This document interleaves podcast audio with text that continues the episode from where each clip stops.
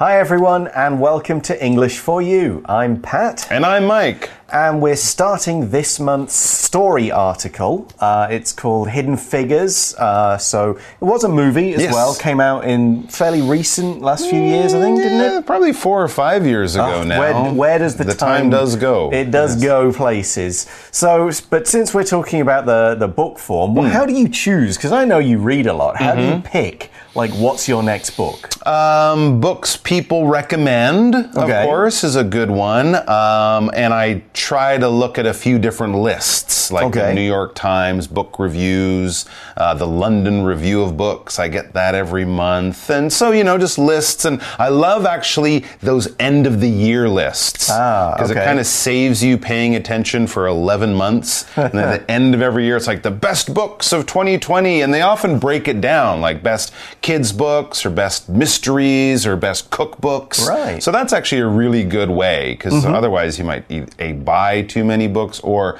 spend too much time finding out what books to read. But at the end of the year, they often publish, you know, the top 10, Yeah, top 20 yeah, best absolutely. books. So that's a good way too. Oh, excellent. Well, that's a great What about way you? of doing it. Uh, usually, it's either an author that I know is bringing out a new book, Sure, yeah. or if you like this, then you'll like this kind of Amazon sort of passing because I Ah. I shop on Kindle, or it's just what I can find at the library. Okay, whatever's So, lying around there we go. catches your eye. Yeah. But today we're reading Hidden Figures, so let's start the story with day one of our article. Reading. Hidden Figures. It's the early 1940s, and the U.S.'s National Advisory Committee for Aeronautics, NACA, has a problem. It doesn't have enough mathematicians because many American men are fighting in World War II. To make up the numbers, NACA hires a small number of black women. These women will not only challenge racism in the US, but also make some of the greatest achievements in modern science. In 1942, Dorothy Vaughan, a single mother, teacher, and laundry worker, is hired into the organization. Because of her race, she's made to work in the West area, a separate office away from most white mathematicians.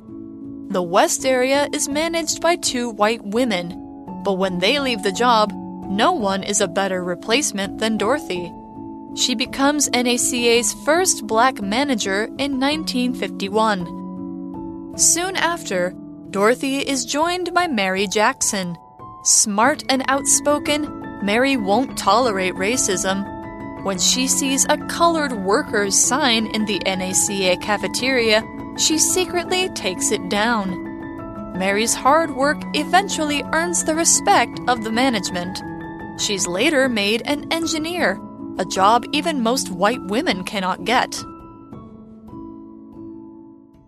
So, our article starts by setting the scene and telling us when and where this story takes place and what's going on in the world. It says, It's the early 1940s, and the US's National Advisory Committee for Aeronautics, or NACA we'll call it here, has a problem. Hmm. So we know it's the 40s, so hmm. early 1940s means World War II is still going on. Hmm. It's in the US and it's this Committee for Aeronautics, which is kind of going into space. So a group of people, the technology and the science is developing and they think they might be able to go to space in the near future. They're trying to figure out what to do and they're a committee. A committee is a group of people who meet to organize things, make decisions. There'll kind of be a leader, there'll be a second in command, there'll be somebody who looks after the money, somebody who plans and organizes events, a group of normal people. Uh, I used to be on my drama groups committee, Okay, so we would school, choose what plays to do next, figure out who's directing, who's producing, who's going to read the next set of scripts, who's going to print them, all that kind of organizing for the next few years. So that's what we did as a committee. Here's another example. Mitch, uh, Mitchell joined a committee at school that will organize a dance at the end of the year. So they're all planning things together. All right. So But what's the problem that NACA has? Ah, good question. It says, the article tells us it, NACA, doesn't have enough mathematicians because many American men are fighting in World War II. As we mentioned, the war is going on. A lot of young people, men mostly, of course, were off fighting in the war. So these government uh, groups, these government uh, agencies were having problems finding people. In this case, they were having problems finding mathematicians. This is still a time when more men went to college, more men studied things like math and science. Um, there weren't a lot of women doing it. And of course, with all the men off at war, finding people who can do these jobs, these scientific jobs, was harder and harder. And certainly being a mathematician is something we would call kind of a scientific job. What is a mathematician? Someone who is really good at math. Mm. Not just really good at math, they probably studied it in university at a very high level and maybe work for some kind of scientific research agency, the government, work at a university as a teacher or a researcher. Math is their career and they are way beyond two plus two equals four Right. way beyond that. But basically, people who are really good at math, who can do numbers in large amounts in complicated ways, and that's what you need to do when you're designing rockets and airplanes and working in aeronautics. There's a lot of math involved. But NACA could not find enough white men to do it, or maybe even black men, uh, because of the war. So we see to make up the numbers, NACA hires a small number of black women. Uh, we use this phrase make up here, often with make up the numbers, to mean complete an agreed number or complete a set. And we often use this in a slightly negative way. It's like we don't have the right numbers of the thing we want, so we'll use other things that weren't really our first choice just to make sure you have the right number in the end. Ah, okay. Like you, you're having a lot of friends over and you only have a few chairs, so you'll use a, a stool from the kitchen or a box to make up the number That's of chairs right. you'll need so everyone can sit around and watch the television or something. You're kind of adding things that don't really fit in the group, but you need more, basically. So these women, these black women that they hired, who are mathematicians, but wouldn't be the kind of people they would have hired back then at a place called like NACA. Well, these women will not only challenge racism, being black in sort of a white world, as America was more at that time, not only challenge racism in the US, but also make some of the greatest achievements in modern science. And not only they were challenging racism, but also sexism. Yep, because there weren't a lot of female scientists or mathematicians. So there you go. These women were real groundbreakers and faced some serious challenges as well as doing some serious math and serious science. Let's talk about this word challenge. All right, a challenge, we often use this word as a noun. A challenge would be, well, a difficult thing to do, a real difficult test, something that will be hard to take on and succeed at. So when we use it as a verb, we're basically saying you're going after something and it's not going to be easy. You're challenging something. It's not going to be simple. It will take a lot of hard work. It might uh, lead to failure. It might not uh, be something that's uh, going to happen quickly, but you're determined to do it. You're going to challenge something because it's important and because you want something to change. For example, people all around the world need to work together to challenge global warming. Yeah, global warming is a big challenge. So all the people in the world, the governments in the world, the big companies and industries in the world, we need to challenge this because it's important. We need to save the planet for all of us in the future. And one of the big challenges that we're still facing today around the world is racism. That's correct hmm. and unfortunate at the same time. Racism is the hatred and fear of other races and people from those races that aren't your own, but for no real good reason. There's not much justification for it. And it's also the mistreatment of people who belong to those races because of this kind of pointless racism, this hatred and fear for something that's not part of you, basically right. the other. But women in this story are going to challenge this racism mm-hmm. and they're going to make some great achievements. They definitely are. An achievement is something that you do that is a good thing, a, e- a difficult thing, not an easy thing, and you did it. It was your achievement. If you come first in a test, if you win a difficult race, if you quit eating snacks when snacks were a big problem for you, if you, you know, do something difficult that took a lot of hard work, that wasn't easy, that at times you thought, I'm never going to do this, but you do, you succeed, you win through in the end, that is achieve- an achievement. Well done give yourself a pat on the back. For example, Debbie is afraid of heights, so going to the top of the Eiffel Tower was a real achievement for her. No oh, yeah, especially if you're climbing the stairs. Mm. That would be a real achievement because it's high, it's a long way, and if you're scared of heights, even more of a challenge, even more of an achievement when you make it.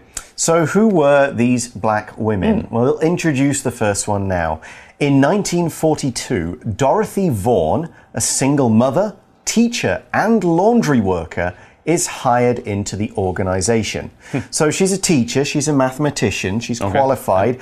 She's also a single mother, which makes her life harder, and because of that, she's working in a laundry Wow. as like a second job. So we already kind of know from this sentence that Dorothy is tough mm-hmm. because of her difficult situation. She will do what's necessary. Absolutely. She's faced many challenges in her life, and this is just the latest one. Now, because of her race, because she was black, she's made to work in the West area, a separate office away from most white mathematicians. This is how bad racism was.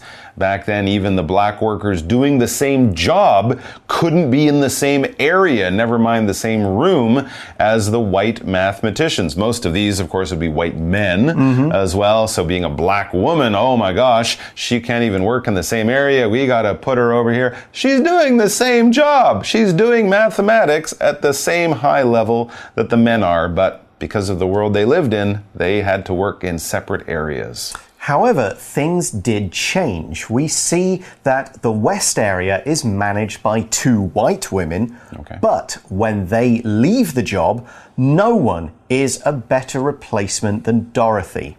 So, this grammar pattern, no one is better than, it's just a different way of saying Dorothy is the best replacement. So, using no one, nobody, nothing, these kind of pronouns, that's used to mean there is not a person that can fit this description or do something else. And it kind of highlights the, um, like the negative, it's a negative word, but it highlights that this is the only one. Right. Nobody else can do it. No one else is better. She's the So- only one. yeah, instead of saying she's the best, we can say no one is better, and that really does highlight her achievement. And so she becomes the replacement hmm. manager. And replacement is the noun form of the verb replace. When you replace something, you switch often an old one for a new one, a broken one for one that works. You might replace the battery in your smartphone when it stops working. If a light burns out in your house, you'll take out the old light bulb and replace it with a new one. Now, that new one is the replacement. It's the one that replaced the old one. All right. So the light bulb is burnt out, I gotta go to the store and buy a replacement. I will use that replacement to replace, to take the place of the old one. For example, I lost my smartphone, so this isn't the one you bought me last year, it's a replacement. That's why it looks a little different. So we know that Dorothy becomes the manager of hmm. this area, the West area, and this is a pretty big deal because, as we see in the article, she becomes NACA's first black manager in 1951. Not just black female manager, but any black Wow. manager. That's amazing. That really shows what kind of characteristics she had, how strong she was, how good she was at her job. There you go. And then we read soon after, Dorothy is joined by Mary Jackson. So maybe Dorothy at that time, Dorothy Vaughan was the only black woman working in, in the NACA or at least in her department. But soon, uh, soon after, she's joined by another woman. Mary Jackson comes along and she's also a great mathematician. Right, and we know some other things are about her as well. We mm-hmm. say smart and outspoken, Mary won't tolerate racism. So we describe someone as outspoken if they don't stay quiet when they see or experience something they don't like. They have strong opinions and they are not afraid to share them and tell others what they think. Instead of just complaining about it later or just bottling it up, they go, No, I'm going to tell you what I think about this and I don't care if it makes you angry. I'm saying it. That's right. And if you tolerate something, you basically live with something that you don't really want to live with. It's something that's around you that's kind of making your life more difficult than it needs to be. And instead of quitting it or, you know, changing it or something like that, you just kind of live with it. You're just like, all right, there's nothing I can do about it. I'll just try to go on with my life. You know, that loud noise that's outside when you're trying to study or that, that weird smell of your brother's chodofu when you're trying to enjoy an apple. And it's like, oh, I can't kick my brother out and make him eat chodofu outside in the hallway. So I just have to live with it. I have to put up with it. I have to tolerate it. But it's not perfect. You wouldn't choose to have things this way. For example, I can't tolerate the loud music any longer. Can you please turn it down? I'm trying to play chess and you're listening to heavy metal and it's distracting me. Hmm. So here's an example of how Mary will not tolerate, she won't put up with racism in the area. She's not going to just live with it. Exactly. We see in the article mm -hmm. when she sees a colored workers sign in the NACA cafeteria, she secretly takes it down. So, colored in this case would be uh, another way to refer to people who are not white. It could apply to Indian people or mm. people from other parts of the world, but it basically just means not white people. And so they're saying with this sign, colored workers need to sit in one area and white people get the better area. This kind of segregation, it was called, mm -hmm. splitting the races up, was what happened back then, but Mary won't have it. And this happens in the cafeteria of this organization. A cafeteria is basically the place in an organization like a school or a company or a big government building where you would go and get something to eat without going outside to a like a privately owned restaurant. In a cafeteria, they make a bunch of food every day and that's what you can have. You can't order anything you like off a menu. You see what they've made today and you choose which ones you want. It's usually quick, it's usually pretty casual, it's usually cheap, and it's often the workers of a particular company who are using it. Hospitals have them too, as we'll see in this example sentence. All the food they serve at the hospital cafeteria is low fat and very healthy.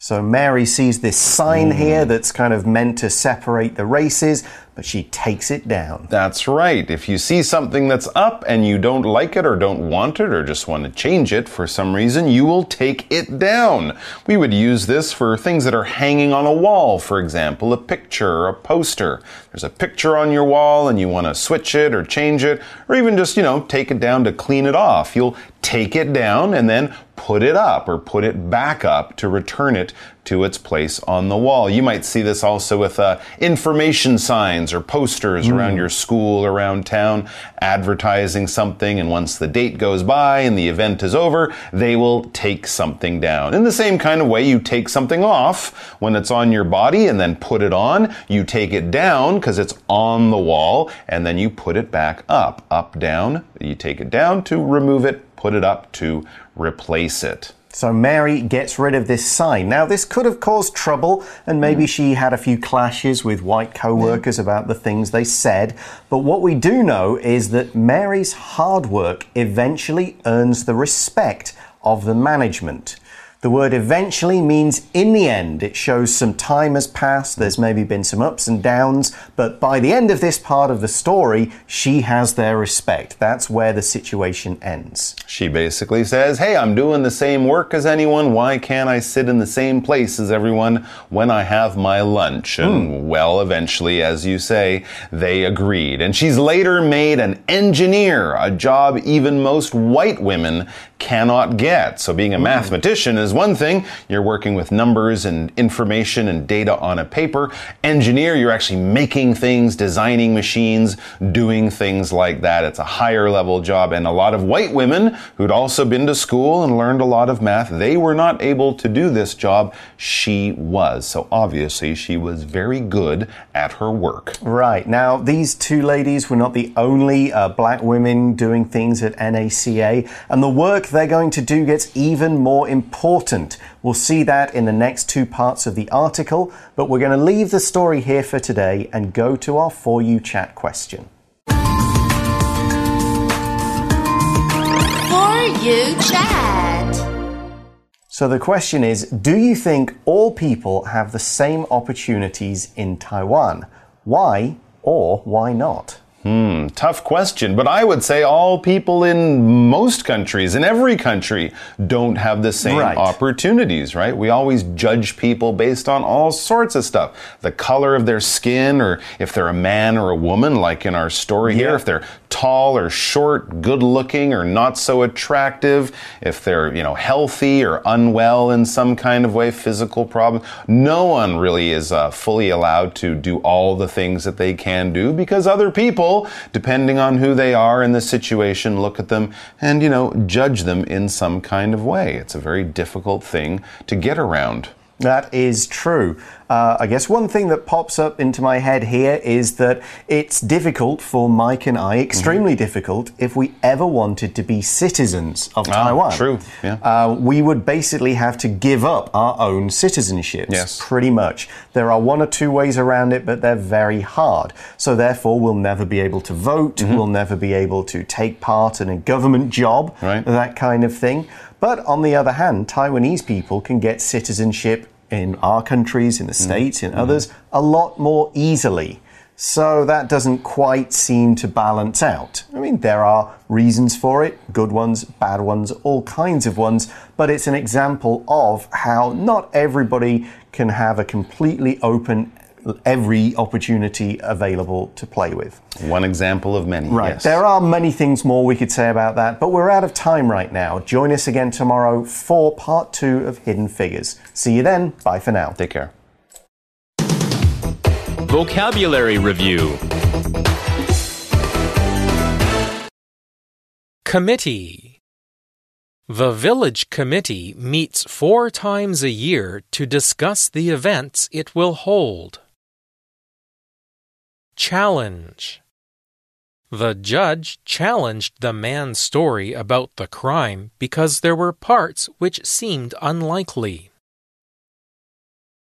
Achievement the soccer player's greatest achievement was scoring more goals than anyone else in a season.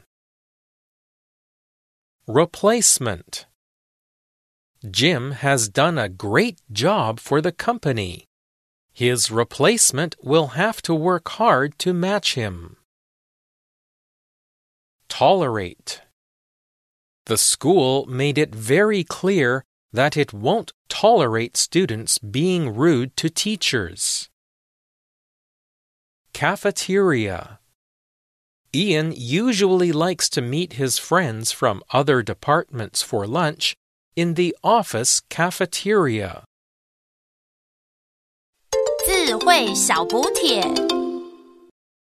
Mathematician Racism Outspoken Eventually